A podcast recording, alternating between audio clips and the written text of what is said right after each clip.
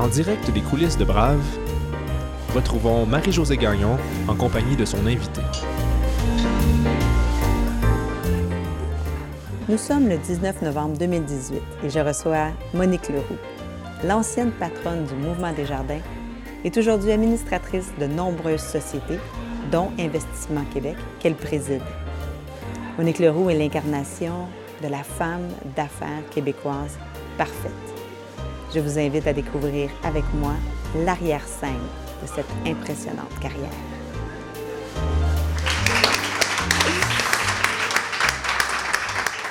Monique Leroux, merci beaucoup d'avoir accepté mon invitation à venir à Brave. Vous êtes née en 1954 de parents aimants euh, qui vous ont appuyé dans vos projets. À deux ans, vous déménagez à Boucherville. Euh, votre père, André Forget, est comptable et il est amoureux de la musique aussi.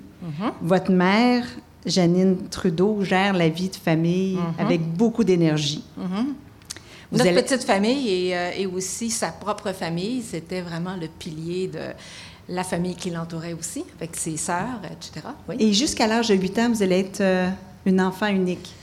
oui. Et qu'est-ce que vous retenez de votre tendre enfance? Euh, beaucoup de beaucoup de bonheur. Euh, j'étais euh, au fond dans une famille très aimante, d'un milieu, je dirais, tout à fait typique de la Révolution tranquille au Québec. Donc d'un milieu où les grands-parents respectifs étaient vraiment un peu serrés, on, va dire, dans leurs finances. Et donc, euh, on était, mes parents étaient peut-être une génération où ils pouvaient se permettre, en fait, une première maison. Donc, euh, c'était quand même euh, important dans un milieu à Boucherville qui, à l'époque, commençait à être une première banlieue sur, sur la rive sud de Montréal. Donc, une, entourée de nouvelles écoles, et je le mentionne parce que c'est quand même important. Donc, je me rappelle très, très bien ma première école primaire, Louis-Polyte Lafontaine, euh, la cour d'école, les activités que nous avions, les professeurs, je pourrais vous le nommer, tous les professeurs de l'école primaire, je m'en rappelle très bien. Donc, il y avait à la fois un milieu familial euh, tissé assez serré et en même temps euh, un milieu autour de l'école euh, qui était très, très, très positif, très aidant pour les enfants. Euh, Je dois dire aussi euh, que pour compléter le portrait, pour que vous voyez un peu l'affaire, j'avais des grands-parents qui étaient pas très loin euh, aussi. Tout le monde s'est comme réinstallé. Il faut savoir que la famille Trudeau étaient euh, des gens qui sont arrivés au début de la colonie, euh, donc euh, à Varennes et Boucherville, qui ont été, euh, donc c'était des gens qui étaient à l'époque, qui avaient des fermes. Euh, ils ont malheureusement tout perdu pour un concours de circonstances dans le, le contexte de la Grande Dépression. Donc, euh, ce qui fait que mes grands-parents sont revenus un petit peu à leurs origines euh, et euh, mon grand-père était euh, quelqu'un qui était très, très engagé avec tous les enfants du voisinage. Et on faisait avec lui toutes sortes de choses incroyables. Entre autres, on était les premiers dans le domaine du recyclage. C'est-à-dire que moi, j'ai fait les poubelles avec mon grand-père.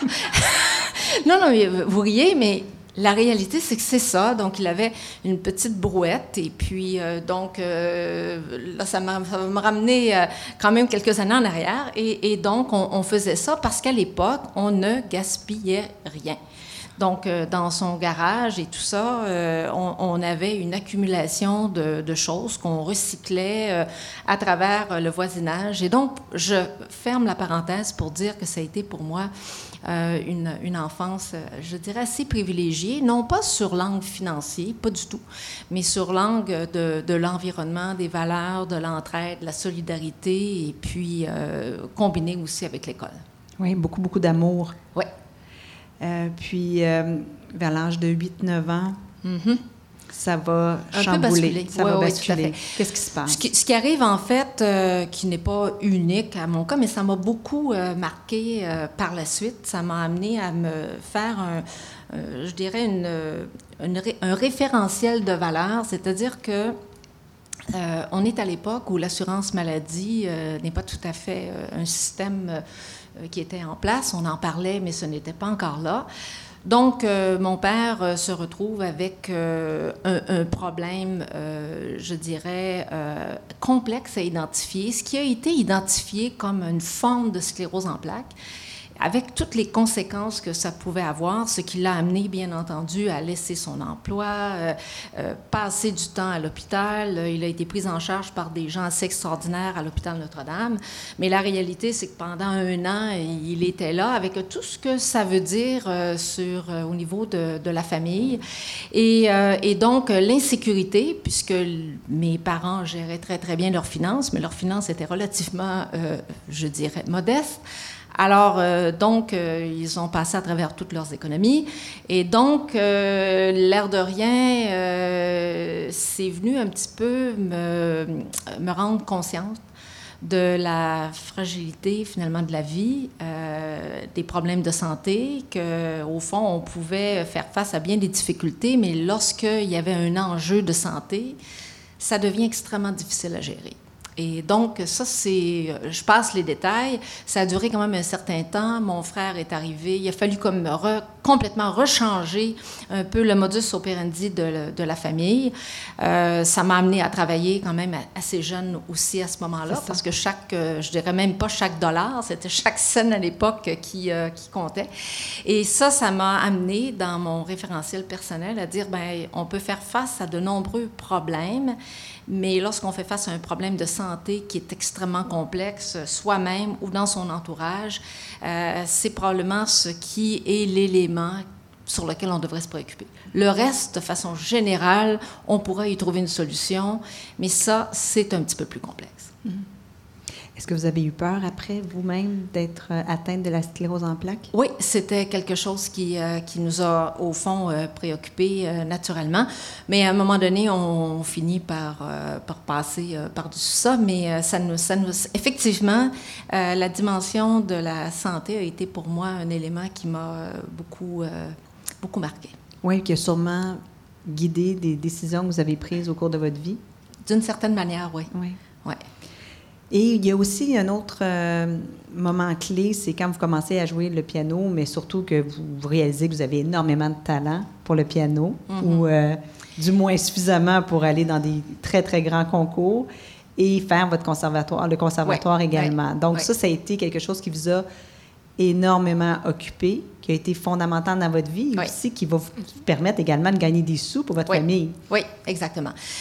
Bon, le, conservatoire, c'est sûr que quand on remet ça en perspective, puis euh, je suis euh, mère de famille, vous êtes mère ou père de famille, ou, vous le serez, euh, inévitablement, on, aime, on aime faire en sorte que nos enfants aient des activités, se développent, etc.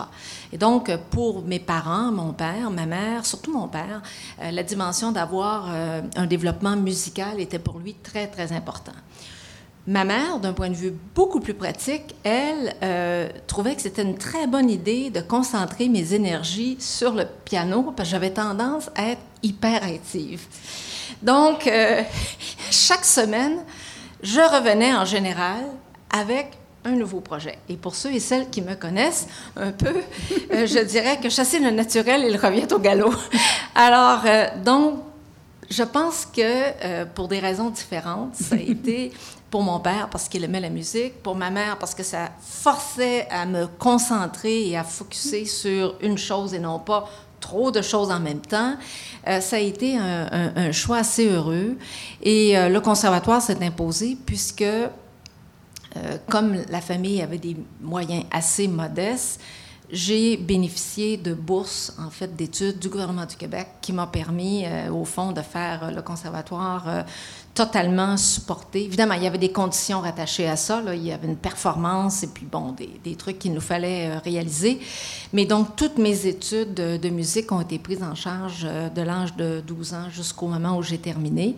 Et donc, ça, c'est un grand, un grand privilège. D'ailleurs, euh, j'en profite pour dire que J'essaie de donner un petit coup de main actuellement. Là, on a créé une fondation au conservatoire et on est en train actuellement de faire euh, une première euh, campagne majeure euh, de fonds pour cette institution-là qui est fondamentale à la création du talent, autant en art dramatique qu'en musique au mm. Québec. Et, euh, et donc, j'ai fait ça pendant euh, un certain temps, et jusqu'au moment où euh, j'ai pris la décision de me dire, ben, c'est peut-être pas tout à fait ça que je veux faire dans la vie. J'ai lu Ma vie en mouvement, Mhm. euh, que vous avez écrit avec Benoît Gignac. Oui. On vous entend euh, là-dedans. Et ce que vous dites au sujet de votre décision d'a- d'arrêter le piano, vous, écrivez, ou c'est écrit littéralement, j'ai réalisé que je pourrais pas être la première. Exactement. Et je regarde votre carrière, puis je me dis, elle est toujours la première. Vous avez été vice-première, euh, vice-présidente, euh, présidente du Mouvement des Jardins, vous êtes présidente de- du Conseil d'administration euh, d'Investissement Québec. Vous êtes peut-être la première femme du Québec Inc., d'une certaine façon. Le puis c'est pas péjoratif ma question du tout, du tout. Est-ce que c'est vraiment quelque chose qui vous motive d'être première? Parce que vous avez abandonné le piano en vous disant, je pourrais pas être la première, faut être première en piano. Je pourrais pas l'être, j'abandonne. Il y avait d'autres raisons, je le sais, mais qu'est-ce que vous me diriez là-dessus? Euh, non, c'est une euh, très bonne, euh, très bonne question, en fait. Non, c'est. je, vais le, je, vais le répondre de la manière suivante. Si je retourne au contexte que je racontais de l'école, et donc de l'école primaire, c'était très clair pour moi que tant qu'à travailler, tant qu'à étudier, ben, on va essayer d'être premier. je veux dire, et pourquoi pas? Hein? Bon. Alors, et ça, c'était relativement naturel, plutôt encouragé en fait aussi, euh, pas d'une façon euh, indue, euh, mais encouragé positivement par ma mère, euh, qui incidemment a été une excellente joueuse de bridge jusqu'à l'âge de 90 ans et qui elle aussi souhaitait bien être première. Alors, et, et elle n'avait pas eu l'occasion de faire des études. Et donc, euh, tu sais, au fond, euh, souvent, les enfants, on est un peu le prolongement euh, de nos parents. Donc, je pense que j'ai pu faire des choses qu'elle aurait tellement souhaité faire, mais qu'elle ne pouvait pas faire à l'époque pour un ensemble de, de raisons. Et je dois dire qu'elle m'encourageait très positivement à dire, ben écoute, Monique, tant qu'à y être, pourquoi tu- Bon, maintenant, si je n'arrivais pas première, ce n'était pas un drame.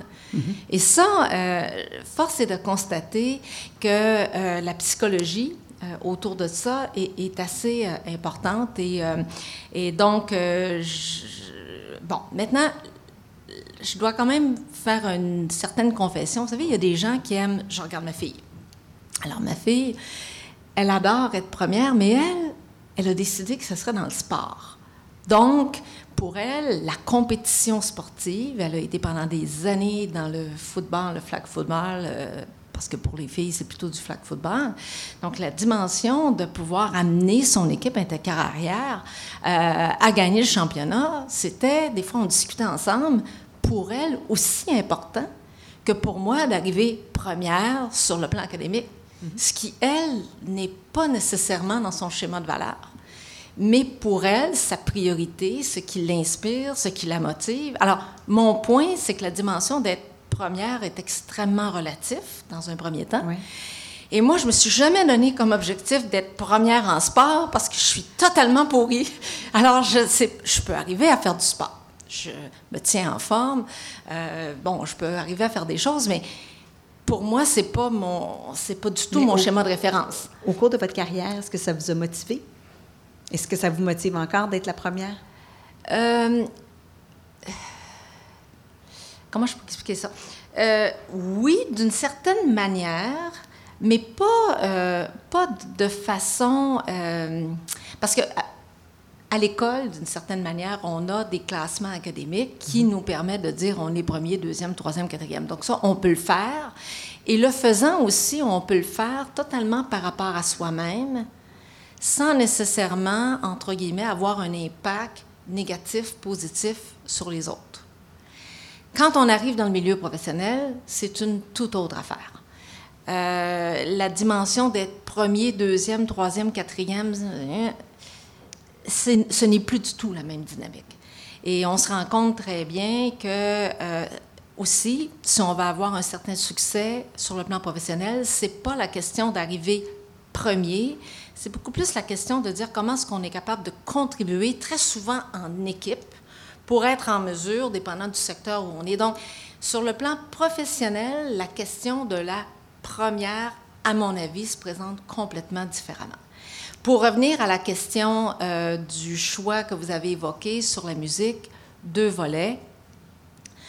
Euh, C'était point une question d'être première qu'une question de dire que dans le domaine musical, moi, ce qui m'intéressait fondamentalement, si je veux aller au fond de la confession, j'ai l'impression d'être un peu en train de me confesser ou de raconter. J'aurais souhaité, et là, ça va peut-être vous faire sourire, j'adore le chant. J'aurais adoré chanter. Le problème de chanter, c'est que vous devez avoir une belle voix. bon, j'ai une voix correcte pour parler, surtout avec un micro, mais pour chanter, j'y arrive pas vraiment. Et ça, ça a été pour moi. Donc, le piano, c'était fort intéressant, mais mon objectif, c'était vraiment de chanter et particulièrement chanter euh, à la fois l'opéra et euh, la dimension dramatique autour du chant. Entre parenthèses, si vous aimez le chant et l'opéra, il y a un film extraordinaire à aller voir, que je suis allée voir. Je fais, non, je fais la parenthèse parce que cette personne-là m'a tellement inspirée, c'est Maria Callas. Il y a un film extraordinaire qui est un genre de documentaire euh, avec euh, plusieurs images d'époque. Alors moi, cette personne-là, Maria Callas, m'inspirait. C'était un peu une idole pour mon père aussi. Alors moi, du Maria Callas, pas du Maria Callas, mais en fait Maria Callas qui chantait différents opéras, c'était tous les soirs à Boucherville, sept jours par semaine. Alors, je connais en fait tout ça. Alors ça, c'est ce que je voulais faire pour me rendre compte que malgré des essais et du travail, je n'avais pas la voix pour le faire. Alors, ça a été un, premier élément. Un deuxième élément, j'ai eu euh, le bonheur, en fait, et le défi de faire un concours de musique avec euh, Louis Lortie, et donc que vous connaissez, qui est un très grand artiste. Et là, je me suis rendu compte, donc on avait à peu près 13, 14, 15 ans, 16 ans. Donc vous voyez un peu le portrait j'ai tout de suite constaté que Louis ferait la grande carrière, mais que moi, j'y arriverais pas. J'y arriverais pas, pas nécessairement pour être première, mais j'y arriverais pas au sens d'être parmi les meilleurs à travers le monde. Parce que dans, euh, si vous voulez, euh, si vous êtes pianiste euh, dans le domaine de la musique classique ou chanteur d'opéra, vous pouvez pas être juste bon. Il faut être vraiment parmi les meilleurs. Et là, ça demande une combinaison de talents, ça demande une combinaison de gens qui vont vous supporter pour faire des études qui ne seront certainement pas au Canada, etc., etc. Et j'ai rapidement évolué, j'ai évalué à l'époque que j'avais pas les conditions réunies. Donc, euh, ça m'a amené à faire un choix vers d'autres choses. Ce choix vers d'autres choses, on le sait, elle y mettra toute son énergie. Mais avant d'aller plus loin, faisons un arrêt sur sa vie personnelle. Ça vous a amené aussi éventuellement à prendre l'autobus à Boucherville? Oui. Ouais. Monique, et à rencontrer Marc. Oui. Votre futur époux. Oui, vous allez marier, donc vous aviez 18 ans. Vous allez le marier deux ans plus tard à 20 ans. Euh, on dirait que vous avez trouvé l'âme sœur. Et j'avais une question compte tenu de l'époque, compte tenu de votre éducation, puis un peu d'un côté un peu traditionnel, je pense que vous avez au niveau euh, familial, vous êtes une grande euh, hôte aussi, une grande hôtesse. Ça vous, ça vous a pas passé par la tête d'être la femme de Marc Leroux et d'être reine du foyer? Non. Il avait une belle carrière. Il a eu une belle carrière. J'étais ça, vous, vous étiez me dire non, mais je veux savoir qu'est-ce qui se passait dans votre tête à l'époque. Ah non, non, mais il me serait. D'abord, on ne serait pas mariés euh, si ça avait été le cas. Non, ça pour moi, c'est. Les choses, euh, ça dépend des personnes. J'aime que les choses soient relativement claires.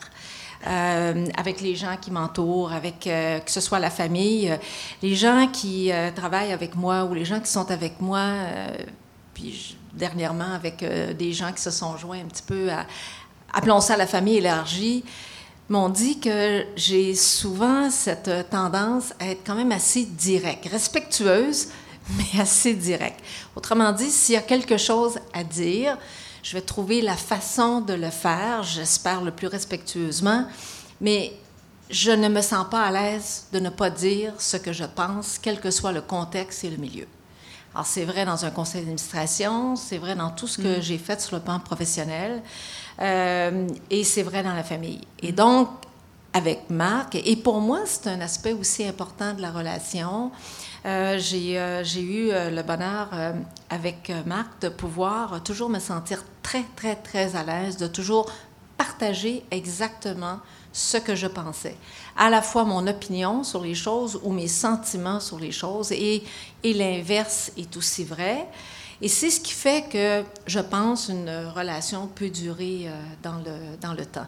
Donc, euh, je pense que Marc s'est fait aucune illusion que je pouvais devenir une reine de foyer, je crois. La seule chose qu'on pourrait dire, c'est qu'il croyait peut-être avoir rencontré, voire épousé une pianiste et ça a tourné autrement.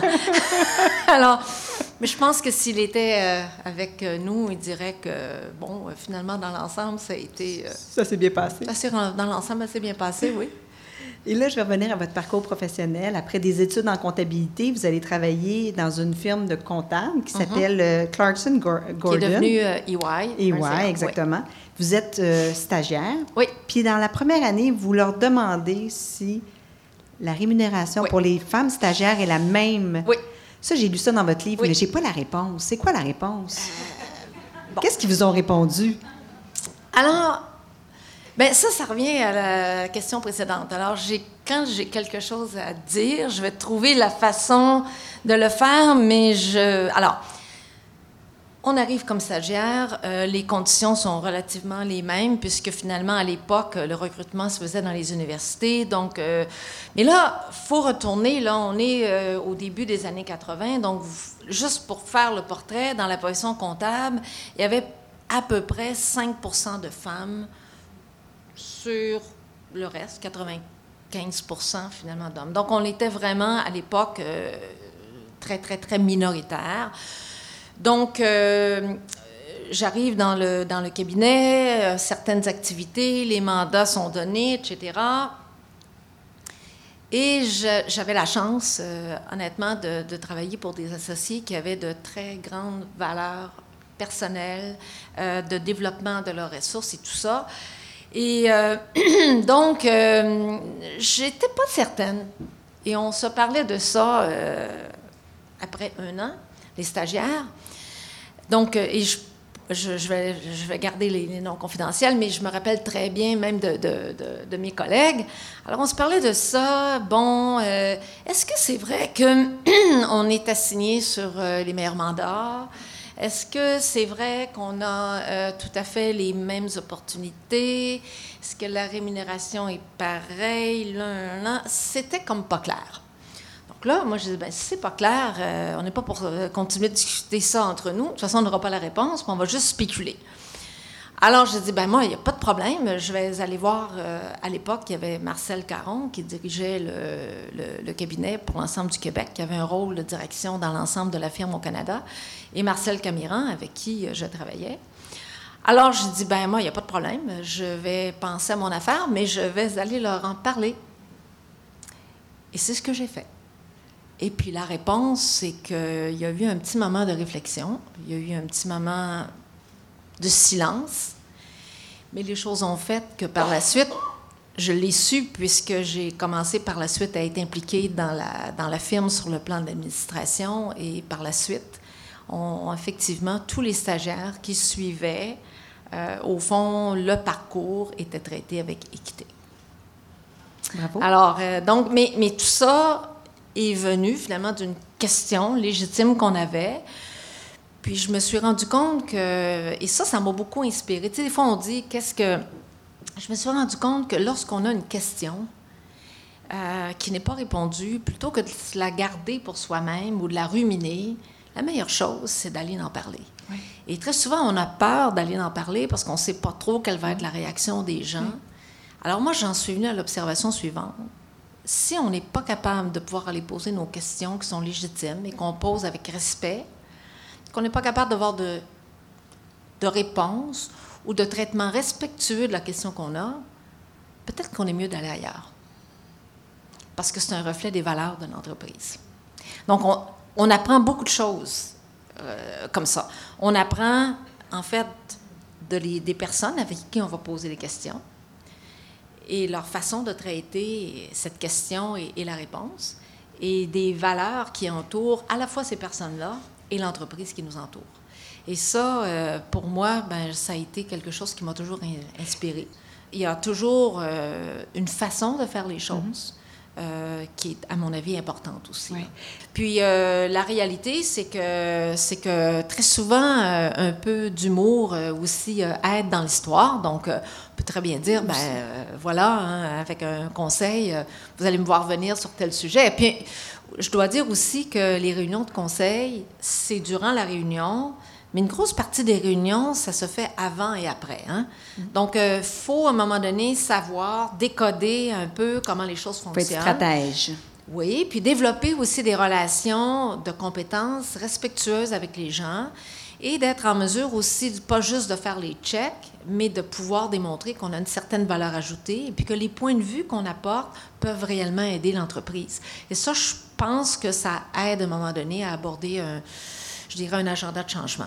Je dois dire aussi que pour les gens qui me connaissent, au fond, toutes les certaines réalisations professionnelles que j'ai eues l'ont toujours été dans un contexte de changement.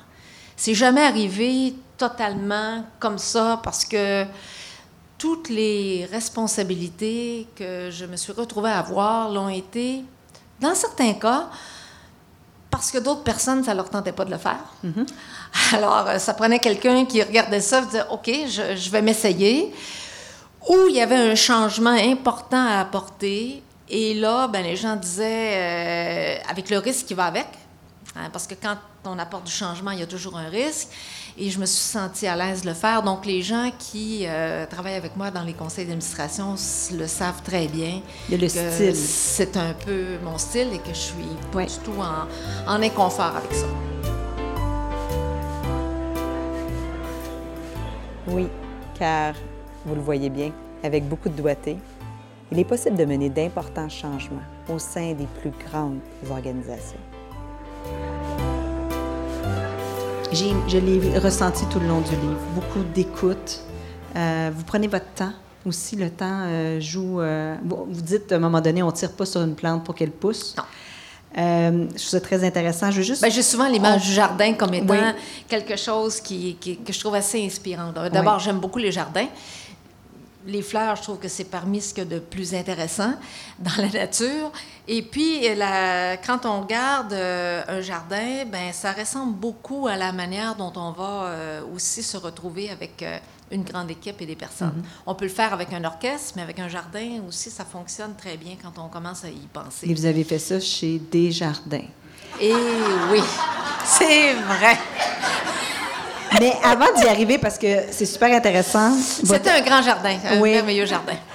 euh, Une grande forêt. Avant, avant qu'on y arrive, je veux juste souligner qu'à un moment donné, quand vous étiez euh, à votre cabinet de, de comptable, vous avez décidé d'enseigner la fiscalité au HEC. Oui.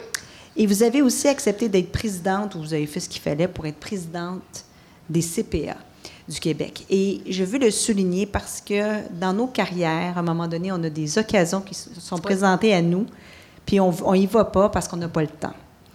Vous, vous avez été assez brillante et visionnaire pour dire oui, j'y vais, je vais aller enseigner, parce que ça apporte énormément de clarté dans son propos. Et ensuite, euh, c'est présidente de l'ordre du, C- euh, CPA, il faut le faire. Oui. Alors, maintenant, il y a toujours un autre côté Ouais, allez-y. Alors, revenons à la fiscalité. Puis, c'est important parce que ça m'a beaucoup tracassé. Tu sais, à un moment donné, on se dit, bon, on parle des succès, mais après ça, il y a toujours un- une contrepartie. Est-ce qu'il y a eu des échecs ou est-ce qu'il y a eu des difficultés? Alors, l'histoire de la fiscalité est arrivée de la manière suivante. Alors, j'étais très euh, motivée par euh, toute la dimension de la vérification. Des gens qui n'aiment pas ça, la vérification, mais moi, j'aimais ça beaucoup. C'était une façon fantastique d'apprendre sur beaucoup d'entreprises et puis, bon, etc. Et je m'étais mis euh, en tête, je me disais qu'avec le travail que j'avais fait, donc pendant quatre ans, senior, patati patata, les gros dossiers, on n'était pas très nombreuses. Certaines de mes collègues ont décidé de quitter. Ben, je trouvais que j'avais ce qu'il fallait pour devenir chef d'équipe à l'époque en vérification, puis avoir euh, grosse équipe. Là, je trouvais que j'étais rendue là. Et là, qu'est-ce qui arrive? Eh bien non, pas de femmes qui sont nommées chefs d'équipe en vérification, mais une autre collègue et moi, on nous envoie avec, entre guillemets, le même titre, mais pas d'équipe en fiscalité. C'était absolument pas ce que je voulais faire. Et honnêtement, j'étais vraiment frustrée et très fâchée. Je dis ça, bien que l'associé avec qui je travaille est un excellent ami, puis on va, on va se revoir, euh, donc on, se revoit régulièrement. Mais je veux juste démontrer mon point, qu'à ce moment-là, j'étais euh, profondément, euh, je dirais, touchée qu'on n'ait pas reconnu la contribution que je semblais, me semblait avoir eue sur un certain nombre de dossiers qu'on ne sentait pas que j'avais cette capacité de pouvoir gérer une équipe alors que d'autres pouvaient le faire, puis qu'on m'envoyait finalement euh, paître dans la fiscalité, ce qui n'était pas du tout mon intérêt. Alors là, j'ai réfléchi en me disant, mais qu'est-ce que je fais? Est-ce que je fais comme certaines collègues et je quitte? Ou au contraire, je me donne, je vais voir M. Caron, je vais aller faire une petite jasette et je me donne un petit peu de temps pour euh, regarder ça. Et là, je me suis dit, après mes consultations, parce que c'est toujours bon aussi d'aller consulter, d'aller chercher des points de vue. Et là, euh, Marcel Caron m'a dit, tu sais, Monique, euh, la fiscalité en bout de piste, là, il dit, c'est bien plate peut-être, tu as raison, mais euh, il dit, c'est extrêmement utile si tu fais des transactions. Donc, il dit, pourquoi tu ne ferais pas ça, là? Puis il dit, à un moment donné, tu vas prendre ton expérience, puis on t'amènera vers d'autres choses après. Puis là, il dit ben, peut-être aussi que tu peux essayer de faire quelque chose d'intéressant avec ça. Et c'est à ce moment-là que, en discutant avec lui, euh, il était très impliqué à HEC. Alors, j'en suis venue à la conclusion que j'aimais pas ça. Peut-être la bonne façon de pouvoir apprendre était de me forcer à aller enseigner. Et puis que comme j'aimais la dimension de l'enseignement, alors c'est ce que j'ai décidé de faire. Et en rétrospective, ça a été pour moi euh, une, introduction. Ça m'a forcé à apprendre quelque chose qui ne me tentait pas, mais qui m'a été par la suite extrêmement utile, dans, y compris chez Desjardins, y compris quand on a fait différentes transactions, d'une part. D'autre part, ça m'a amené à aller enseigner euh, un sujet difficile euh, et, et, ça m'a ouvert plein de portes, dont celle de l'ordre des comptables. Voyez-vous, c'est vraiment amusant parce que pour aller faire le cours de fiscalité, il y avait une autre personne qui m'a donné un très bon coup de main d'un autre cabinet comptable qui, lui, était impliqué à l'ordre des comptables. Et de fil en aiguille, eh bien, ça m'a amené à m'impliquer à ce niveau-là. Et par la suite, ça a été une des personnes qui m'a donné son appui pour que je devienne la première présidente de l'ordre des comptables. Comme quoi, petite histoire, partie de cette affaire-là qui, pour moi, là, j'étais comme convaincue, ça m'a duré trois mm. mois. Mm. J'étais absolument convaincue. Je m'en rappelle comme si c'était hier. Mm. Euh, c'était comme un genre de mini-drame. C'est ridicule, là. En bout, en bout de piste, c'est ridicule. Euh, au fond, c'est quand même... Alors voilà. Donc ça, c'est peut-être un conseil que je donnerais aussi en rétrospective. Parfois, il nous arrive... Ça m'est arrivé aussi une autre affaire euh, quand j'étais chez Desjardins. Absolument.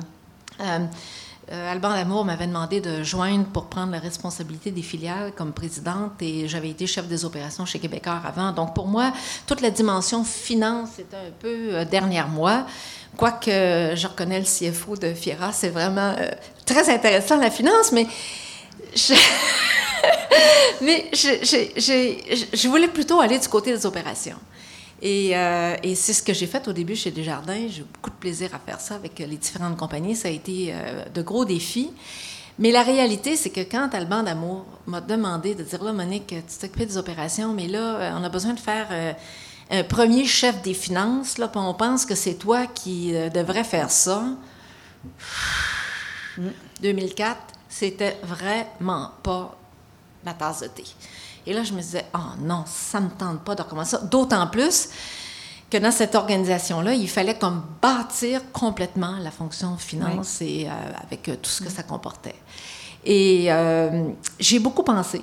J'étais pas sûre. Parce que j'ai dit, non, pourquoi? Mais vous auriez quitté le mouvement des jardins à ce moment-là, ben, exactement, mm. exactement pour aller. Et, j'avais d'autres possibilités. Mm. Et là, encore une fois, j'ai réfléchi à l'affaire et je me suis dit, est-ce qu'il y a quelque chose que je peux apprendre là? Est-ce qu'il y a quelque chose euh, que qu'Alban souhaite que je fasse? Je comprends pour l'organisation. Est-ce que ça peut m'apporter quelque chose personnellement? Est-ce que je peux apporter une contribution? J'en suis venue à la conclusion, avec euh, l'analyse des pour et contre, discuter avec mon conjoint Marc, patati patata, que je poursuivrais. Et en rétrospective, je dois dire que n'eût été de cette fonction-là qui m'a permis de connaître le mouvement des jardins en détail, de pouvoir avoir une vue sur l'ensemble des résultats financiers de l'ensemble des caisses, de pouvoir me promener à travers le réseau, à travers la fonction finance, probablement que sans ça, je n'aurais jamais été capable de me rendre au bout et d'être élu euh, à l'élection 2008. Alors, encore une fois, comme quoi, très souvent, un, un défi qui nous arrive comme un échec, parce qu'on le prend comme un échec, ça ne correspond pas à ce qu'on veut faire. Dépendant de comment est-ce qu'on travaille, qu'est-ce qu'on fait avec, ça peut nous amener au contraire à être un effet de levier très, euh, très important. En tout cas, c'est l'expérience que j'ai vécue dans ces deux, dans ces deux cas-là. Puis ça a duré sept ans, hein, cette période-là, avant que vous accédiez à la présidence du Mouvement des Jardins? Euh, oui, parce que je suis arrivée en 2001, donc je me suis occupée donc euh, des, euh, de toutes les filiales, les filiales d'assurance, de gestion d'actifs, mhm. de fonds mutuels pendant trois ans, et par la suite j'ai été pendant effectivement quatre ans aux finances de 2004 à 2008. Mais dans les deux cas, vous avez été extrêmement challengé, puis vous avez dérangé. Hein? Oui. Vous, vous deviez. Oui. dans les deux cas, c'était des mandats de changement. C'est ça. C'était des mandats de, de, changement importants. Donc, euh, oui. Euh, et est-ce que ça a été euh, facile? La réponse, c'est non, pas du tout. Est-ce que ça a été agréable? Oui avec les équipes avec qui j'ai travaillé. Dans certains cas, j'ai, j'ai encore des collègues, des gens que, que je vais voir. Qui, on va se parler, on va. Mais est-ce que ça a été difficile avec euh, d'autres euh, collègues? Est-ce que, parce que je me retrouvais vraiment dans les deux cas, être la première femme dans un groupe de gens qui euh, étaient habitués de travailler ensemble depuis fort longtemps et puis qui n'acceptaient pas nécessairement d'abord ma venue et d'autre part, au fond, les changements sur lesquels nous mm. devions travailler. Alors, est-ce que ça a été difficile, exigeant, des moments de tension? la réponse à ça, c'est oui. Mais encore une fois, je reviens sur l'histoire. Euh, des fois, je, je, je, revenais un peu, euh, un peu euh, découragée, hein, comme, comme ça, ça nous arrive parfois. Et là, en rentrant chez moi, puis comme des fois la route était longue, parce que c'était à Lévis, j'avais le temps de penser. Euh, là, je me disais, est-ce que la santé est au rendez-vous? Mm. Oui. Est-ce que finalement, toute chose étant égale, les affaires vont assez bien? Oui, bon, etc. Bon, ben, euh, ce soir, on va se coucher et puis demain matin, ça ira mieux. Et, euh, comme disait mon père, il y avait toujours un, mot qui revenait toujours à chaque jour, Monique, suffit sa peine. Donc, et l'autre que ma mère disait, qui était dans un autre genre, mais le même principe, on récolte ce que l'on sème. Donc, euh, chez nous, ça allait. Alors, à chaque jour suffit sa peine. On récolte ce que l'on sème. Alors, euh, voilà. Et à un moment donné, vous vous êtes dit, on n'est jamais mieux servi que par soi-même. Ah oui, oui, ça, c'est vrai. Et est arrivé le 15 mars 2008. Oui. Parlez-moi de cette journée-là, incroyable. Vous êtes huit candidats mm. à la présidence du Mouvement des Jardins. Il y a un journaliste, Sylvain Larocque, on va le nommer, la presse canadienne, qui raconte qu'il y a huit candidats. Il nomme les cinq hommes. Et il dit aussi il y a également trois femmes. Donc, euh, disons que vous êtes une candidate quasi invisible, certainement improbable. Vous vous présentez après une campagne qui a duré deux mois où vous avez à convaincre 255 personnes de vous élire. Vous faites un travail incroyable pendant deux mois. Vous vous présentez là. Vous êtes quand même une outsider. Hein? Au, sens, au, sens, de la communauté des jardins, oui. Exactement. Donc, ce matin-là, vous arrivez là-bas, est-ce que vous dites, je vais sortir de ce conclave gagnante, ou vous dites, j'en ai aucune idée de ce qui va arriver? Je vais sortir première ou je ne serai pas élue? Comment vous, vous abordez cette journée-là? Euh, bon. Alors, euh, on va retourner en fait un petit peu euh, en arrière avant d'arriver à la journée pour que vous compreniez un peu comment ça fonctionne. Quoique les règles vont légèrement changer pour, pour la prochaine ronde électorale. Mais essentiellement, c'est un processus électoral qui est encadré. Donc, il y a des règles à suivre. Et donc, euh, il fallait signifier sa candidature euh, à l'intérieur d'un certain processus. Et ça commence, si je résume un peu les choses, euh, donc l'élection se fait le 15 mars 2008 dans ce contexte-là. Alors, vous devez signifier votre intérêt au mois de janvier. Et là, évidemment, le processus se fait à l'intérieur de règles et de dimensions de confidentialité. C'est sûr qu'avant de faire une démarche comme celle-là, dans une organisation en fait, comme Desjardins. Euh, L'année précédente, les gens commencent déjà à se mettre euh, hein, dans, un, dans un mode de, réflexion. Et donc, à l'époque, en, en, 2007, les gens commençaient déjà à réfléchir. Et, il a fallu que je réfléchisse avant le mois de janvier à dire, bon, mais là... Euh, est-ce que c'est quelque chose que je mets dans mon scénario ou non? Est-ce que je, je prends le risque ou non? Et donc, euh, ma réflexion, après avoir fait euh, un certain nombre de consultations auprès de gens en qui j'avais beaucoup confiance, a été de me dire que... Et après avoir discuté, en fait, avec Marc, avec ma fille, puis avec ma mère et mon, et mon père, pour avoir un peu leur, euh, leur opinion, parce que l'air de rien, c'est un engagement qui n'est pas juste personnel, hein, c'est un engagement aussi de son entourage. J'en suis venue à la conclusion que j'étais pour prendre ce risque-là et que je voyais comme étant un beau risque, mais pour lequel je, m'étais dit qu'il n'y avait pas vraiment d'éléments négatifs. Le seul élément négatif qu'il pouvait y avoir, c'est peut-être euh, l'orgueil de ne pas être élu si jamais on n'est pas élu. À part ça, il y avait. C'est vrai.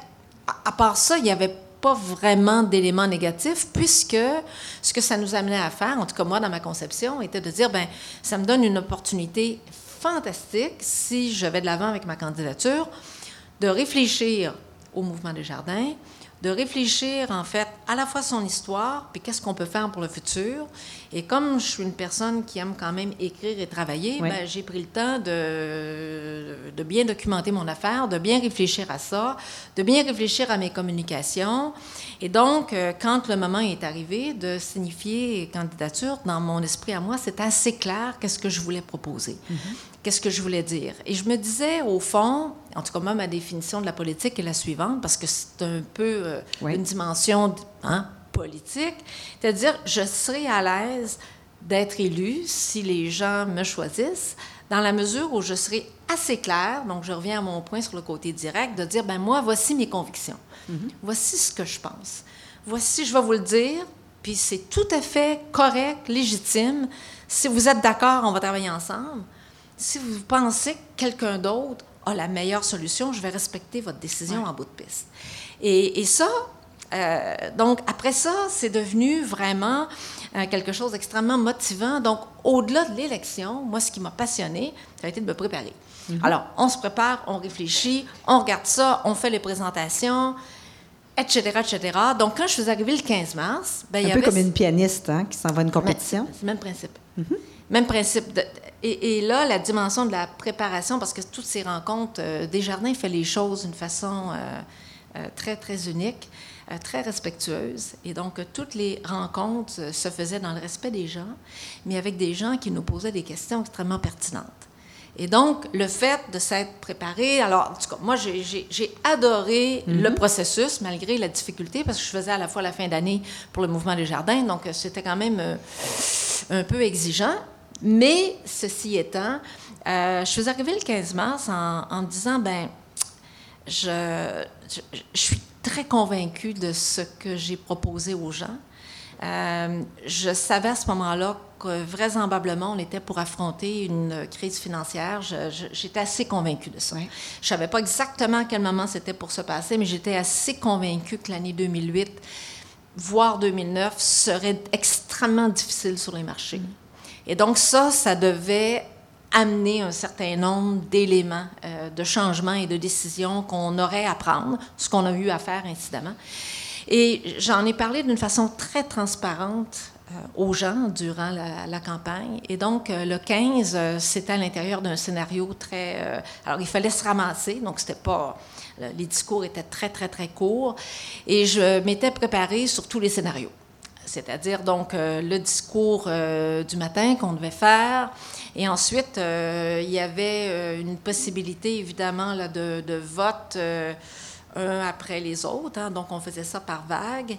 Et je savais qu'à un moment donné, les deux derniers candidats, on se retrouverait aussi à faire un autre discours. Ce que j'ai préparé, en me disant, ben aussi bien de préparer que ne pas être préparé. Si on se rend jusque-là, tant mieux. Et pourquoi pas? Et puis, j'avais même préparé deux choses. Mon mot, à savoir qu'est-ce que j'aurais à dire si je ne me rendais pas jusqu'à la fin, parce que je savais que les candidats, candidates seraient interpellés par les médias. Donc, qu'est-ce qu'on dit, qu'est-ce qu'on fait, qu'est-ce qu'on qu'est-ce qu'on répond, qu'est-ce qu'on répond aux gens qui nous ont donné, euh, parce qu'il y a toute une dimension aussi euh, un peu politique là, de vote et toute l'affaire, je passe ces détails-là. Et ensuite, je m'étais préparée aussi euh, si, au contraire, j'avais une nouvelle positive.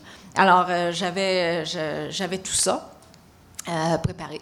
Et puis là, ben, on s'est mis. Alors, je, je, suis rentrée là-dedans un peu comme. C'est une forme de compétition, hein? c'est ben comme une compétition sportive, c'est comme les Olympiques, c'est comme un concours de piano, c'est comme. Euh, bon. Et, et, donc, il y a un côté extrêmement stimulant dans la mesure où on est capable de contrôler un peu son stress et contrôler surtout l'impact d'une réponse à la fois positive et négative. Je pense que ça, c'est une, une, dimension psychologique importante euh, dans n'importe quel processus qu'on a. Parce qu'on peut avoir le même processus quand on est en recherche d'emploi, quand on, on, fait un pitch pour une entreprise, quand on a une start-up et qu'on veut euh, convaincre des investisseurs. au fond, c'est le même principe. Euh, Il n'y a pas grand place à l'improvisation. Non. Après avoir fait ce processus électoral, ça ne vous a pas tenté de le faire sur non, non. Ailleurs? non, mais comme présidente d'un parti politique ou première ministre avant du Québec? De prendre, avant de prendre votre question, je vais juste quand même euh, partager un point, une observation euh, que j'ai trouvée dans cette journée du 15 euh, mars. Certains des collègues ne s'étaient pas préparés. Ah, ah. Ne s'étaient pas préparés à, entre guillemets, à l'ensemble de, je dirais, de la difficulté psychologique de la journée. Et quand on est nombreux, quand on est deux ou qu'on est trois, c'est beaucoup plus facile, c'est beaucoup plus rapide. Mais quand on est dans une zone d'une élection à huit, c'est beaucoup plus complexe. Alors, euh, la dimension psychologique est plus exigeante. Et puis, euh, donc, euh, il faut à ce moment-là être en mesure de, de l'avoir. Tu sais, c'est ce qu'on appelle la visualisation. Il faut mm-hmm. avoir un petit peu visualisé, comme d'ailleurs on le fait dans d'autres circonstances, ce qui peut se passer pour voir comment on est capable de prendre, le, entre guillemets, le, contrôle de ça. Donc, pour revenir à votre autre question, la réponse est non. Euh, non. Euh, pour, pour, pour, la simple et bonne raison que deux, trois observations. Je pense être une personne efficace dans la mesure où, et ça c'est très personnel, J'agis essentiellement sur la base de convictions claires, partagées à l'intérieur d'un, je dirais, d'un, programme ou, ou, d'action euh, à faire. Euh, la, vie politique actuelle ne permet pas toujours de, faire ça. Alors ça, c'est un, premier enjeu. Deuxième élément non négligeable aussi dans ma réponse, c'est de dire que pour ma famille, ça a été absolument fantastique euh, ce que j'ai fait chez Desjardins, mais il y a toujours une contrepartie euh, pour mon conjoint Marc, de qui on a parlé. Ben, d'une certaine manière, euh, la vie des jardins est venue omnubiler quasiment notre, notre vie familiale en grande partie et une partie de ses activités parce que euh, donc, quand on est dans le domaine des affaires et tout ça, euh, il y a des liens à un moment donné sur l'angle de la perception de conflit d'intérêts, etc., pour lesquels euh, Marc et moi, on a toujours été très, très disciplinés. Alors, je, pense que, je pense que Marc était content que je termine, était très content que j'ai fait le mandat chez Desjardins, mais il était en même temps extrêmement content que je termine mon mandat chez Desjardins. Bon, la suite ne sera probablement pas politique, mais mon petit doigt me dit qu'elle nous prépare quelque chose de fort intéressant pour la suite. vous avez aujourd'hui un agenda très chargé, hein, plusieurs conseils d'administration et un travail chez Fiera, mais je ne peux pas m'empêcher de penser que vous êtes dans un entre-deux. Euh, est-ce que vous êtes au début de la fin de votre carrière ou vous êtes dans un entre-deux en attente d'un nouveau gros défi? Et si oui, lequel serait-il? Hum, y a-t-il un poste de rêve? Euh, c'est, une, excellente euh, question, euh, tout en considérant aussi le facteur âge. Hein. À un moment donné, il y a quand même ça aussi qu'il faut, qu'il faut. Non, mais je, je, le mentionne parce qu'à un moment donné, on, ne voit pas les limites du, du temps, mais le temps nous, nous, apporte un certain nombre de, contraintes, si ce n'est sur le niveau énergie, si ce n'est aussi que pour faire place à la relève.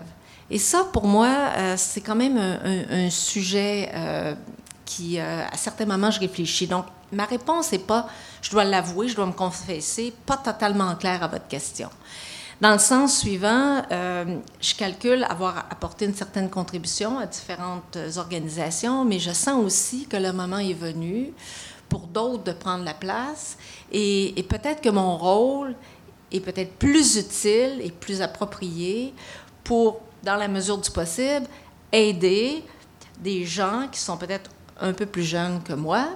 Puis je le dis en termes de jeunesse, mais c'est pas juste une question de jeunesse, je pense que vous comprenez ce que je veux dire, de vraiment prendre leur place, la même manière que moi j'ai bénéficié de gens qui avaient plus d'expérience que moi, puis qui à certains moments donnés ont fait la place et se sont assurés que d'autres pouvaient les remplacer.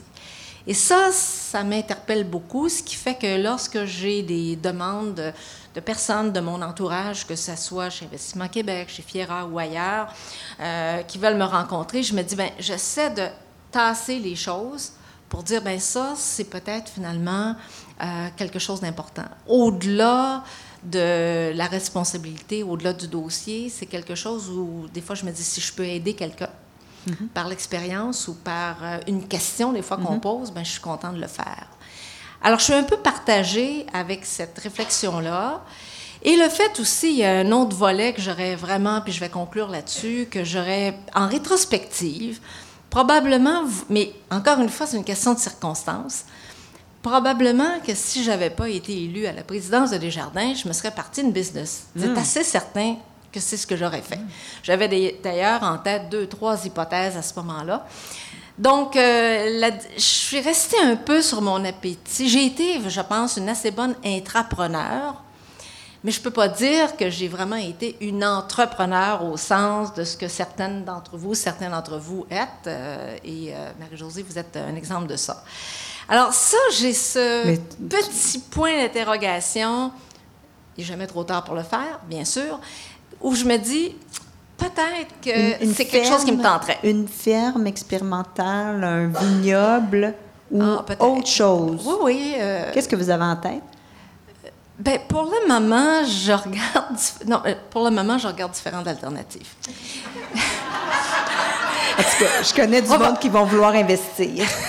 non, mais, euh, mais en même temps, non, mais la question est vraiment très bonne parce que je pas tout à fait certaine de ça, parce que partir une entreprise seule ou avec d'autres, puis en général, on travaille toujours avec une équipe, c'est un engagement de temps, c'est un engagement de pensée, d'émotion, euh, c'est un engagement humain très important. Puis quand on part quelque chose, on veut réussir, n'est-ce pas? Donc, euh, ce qui fait que je suis un peu... Euh, vous êtes un peu victime de votre succès aussi. Vous avez un agenda rempli actuellement. Pour partir une entreprise, il faut avoir du temps. Il faut avoir du temps. Alors, ça, ça implique... en, en, réfléchissant à tout ça, vous avez une fille, hein, on n'en a pas beaucoup parlé, Anne-Sophie, que vous avez adoptée. Euh, euh, vous êtes allée en Chine pour l'adopter. Vous auriez voulu avoir plus d'enfants, je pense. Oui. Quand est arrivé le débat de Anne-Marie Slaughter puis euh, Cheryl Sandberg de, de, Facebook, vous savez, il y en a une qui a écrit Woman Can't Have It All. Et elle, Sheryl Sandberg, elle, a dit, elle, euh, Lean In. Est-ce que vous vous souvenez de ça? Oui. C'était quoi votre point de vue là-dessus? Parce que ça l'a enflammé beaucoup, là, le milieu des affaires, euh, notamment féminin. Bon. Euh, on va mettre ça comme ça, là. supposons que, puis on ne rentrera pas nécessairement dans les détails de notre personnel, mais si, pour un ensemble de raisons, Marc et moi, on aurait eu finalement euh, facilement deux, trois, quatre enfants, probablement que c'est ce que on aurait fait. J'aurais certainement eu des activités professionnelles. Est-ce que ça aurait eu un effet de doser ces activités-là? Peut-être. Est-ce que ça aurait changé? Je serais peut-être devenue plus entrepreneur, peut-être. Euh, mais euh, je pense que ça aurait peut-être changé le détail de certaines activités, mais ça n'aurait pas nécessairement changé la trajectoire. Mais les choses se sont passées différemment et, donc ça m'a amené là où je suis. Donc, euh, pour moi, je, est-ce que j'ai eu à faire des, des compromis entre la famille, euh, et mes activités professionnelles, la réponse est de dire oui, j'ai eu à travailler très fort, bien entendu, mais pour moi, euh, le travail, euh, en, fait, peut-être une petite anecdote. si je retourne à mon enfance, moi, de l'âge de 12 ans à peut-être 21, 22 ans, je travaillais 7 jours par semaine. Donc, la réalité, quand j'ai commencé à travailler à l'époque chez Clarkson Gordon EY, je me disais, oh, wow, j'ai des vacances. je n'avais jamais vraiment connu ça.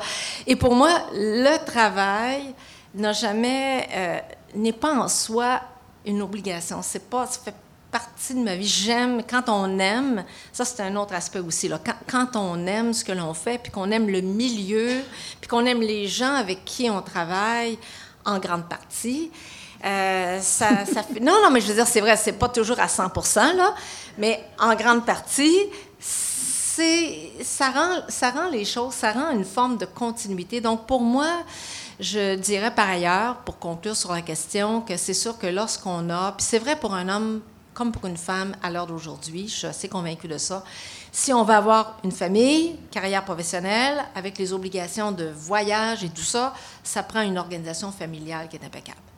Et l'autre chose aussi, c'est que là, il faut y aller en fonction aussi des personnes que nous sommes.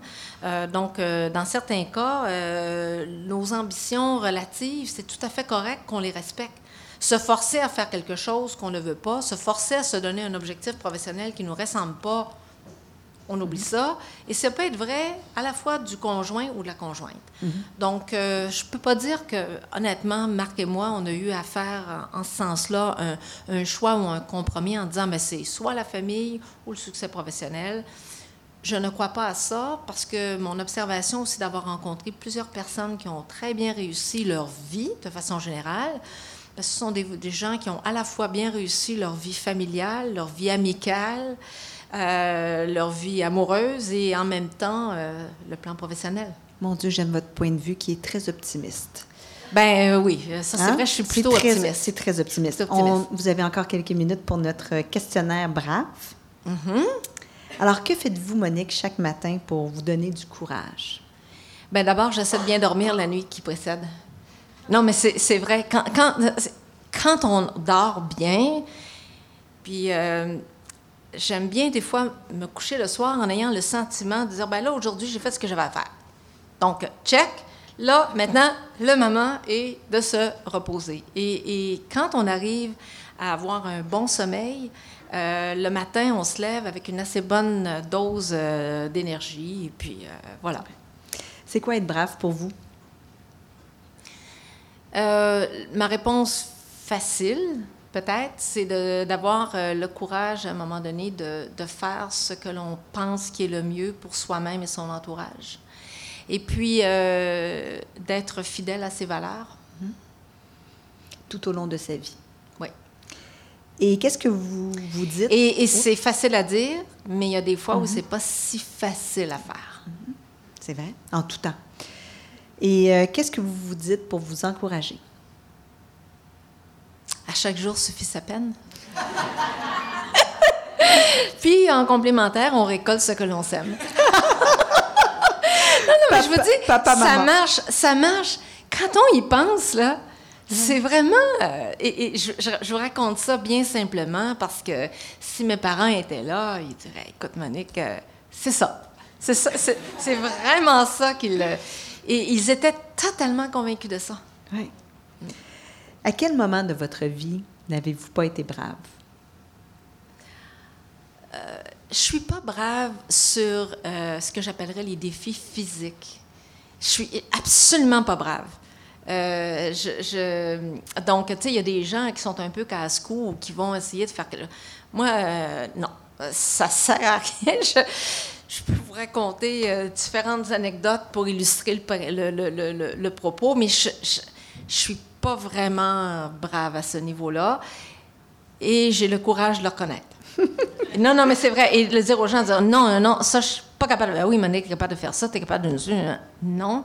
Je pense que je vais soit tomber, soit m'écraser, soit que je vais faire quelque chose. Je suis, je suis vraiment pas brave sur le plan euh, physique.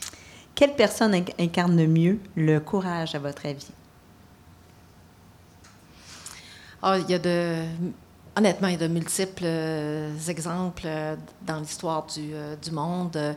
Donc, je pourrais. En fait, je, vais y aller sur deux personnages. un personnage que vous connaissez bien sûr, un autre que vous connaissez pas. Celui que vous connaissez pas, c'est ma mère, pour qui j'ai une grande admiration. C'est vraiment une femme qui a je, la regarde, euh, je, la, voyais euh, hier, je lui disais que tantôt, d'ailleurs, je, l'appelle toujours une fois par, euh, par jour, toujours faire un petit check. Et, donc, elle est très consciente qu'à son âge, il va arriver un, un, moment pour la fin. Elle est très consciente qu'elle n'est plus capable de faire les choses. Mais jamais elle ne se plaint. À tout moment, elle va arriver en disant, ben il fait beau aujourd'hui. bon, elle va toujours essayer de trouver l'élément positif de la journée. Et quand je regarde ça, des fois, je me dis, ah, j'espère vraiment avoir le courage, malgré qu'il y a plein de choses qu'elle n'est plus capable de faire, malgré que c'est plus le même environnement, etc. J'espère avoir cette capacité psychologique de ce qu'elle fait. Un autre, euh, une autre personne pour qui je, me dis, c'est quand même assez incroyable ce que cette personne-là a fait fait dans, dans, sa vie et a fait euh, dans le monde, c'est Gandhi. C'est mm. un homme tout à fait admirable. Pour moi, c'est... Euh, ben, il y en, a d'autres, bien sûr, mais pour moi, c'est un, un homme, euh, pour ceux et celles qui s'intéressent à, la fois à l'histoire, enfin, pour moi, c'est un, grand homme, avec beaucoup de courage. Qu'avez-vous à dire aux jeunes pour les encourager? on vit parfois dans un monde qui est très challengeant, avec beaucoup de défis, d'enjeux, mais la réalité, c'est que il y a tellement d'opportunités qu'on peut prendre et, donc c'est une dimension à un moment donné d'avoir confiance, de savoir aussi euh, avec qui on peut se sentir à l'aise de s'entourer, qui peut nous aider à avancer et puis il y a beaucoup plus de gens qu'on pense qui peuvent nous aider. Et donc, il s'agit à un moment donné de savoir à quelle porte aller frapper, à qui on peut parler, puis après ça, de se sentir en confiance d'aller de l'avant. Donc, euh, je trouve que malgré les enjeux, malgré, encore une fois, les défis qu'on peut avoir euh, à plusieurs égards, euh, essayons de regarder ensemble la dimension de l'opportunité. Donc, le verre qui est à demi plein, beaucoup plus qu'à demi vide. Alors ça, c'est une question aussi, je dirais quasiment psychologique. Euh, et, ce qui nous aide sur le plan psychologique, c'est d'être entouré de gens qui nous aident à regarder non pas ce qui reste dans le fond, mais ce qu'on est capable de remplir. Et quand on est capable d'avoir quelques personnes qui peuvent nous aider à ce niveau-là, ça éclaire la journée, ça, ça nous donne une énergie positive. L'autre chose aussi, c'est de s'entourer de gens, idéalement dans notre milieu, euh, qui ont de l'énergie positive. Alors ça, euh, ça, en tout cas, moi, je... Non, mais c'est vrai. Des fois, là, tu, tu regardes ça, tu des gens qui spontanément vont être capables de pouvoir euh, regarder, bien sûr, les risques. Moi, je suis une personne qui gère euh, beaucoup, les... j'aime toujours m'intéresser aux risques négatifs. Mais une fois qu'on a fait ça, on met ça de côté et là, on regarde le côté positif des choses. Donc, cette espèce d'énergie positive. Et ça, il y a des gens qui dégagent naturellement dans leur milieu l'énergie positive et c'est important de les repérer et de tenter de pouvoir travailler avec ces gens-là qui vont juste nous amener plus loin. Merci beaucoup, Monique Leroux, de nous avoir accordé cette entrevue. Merci beaucoup.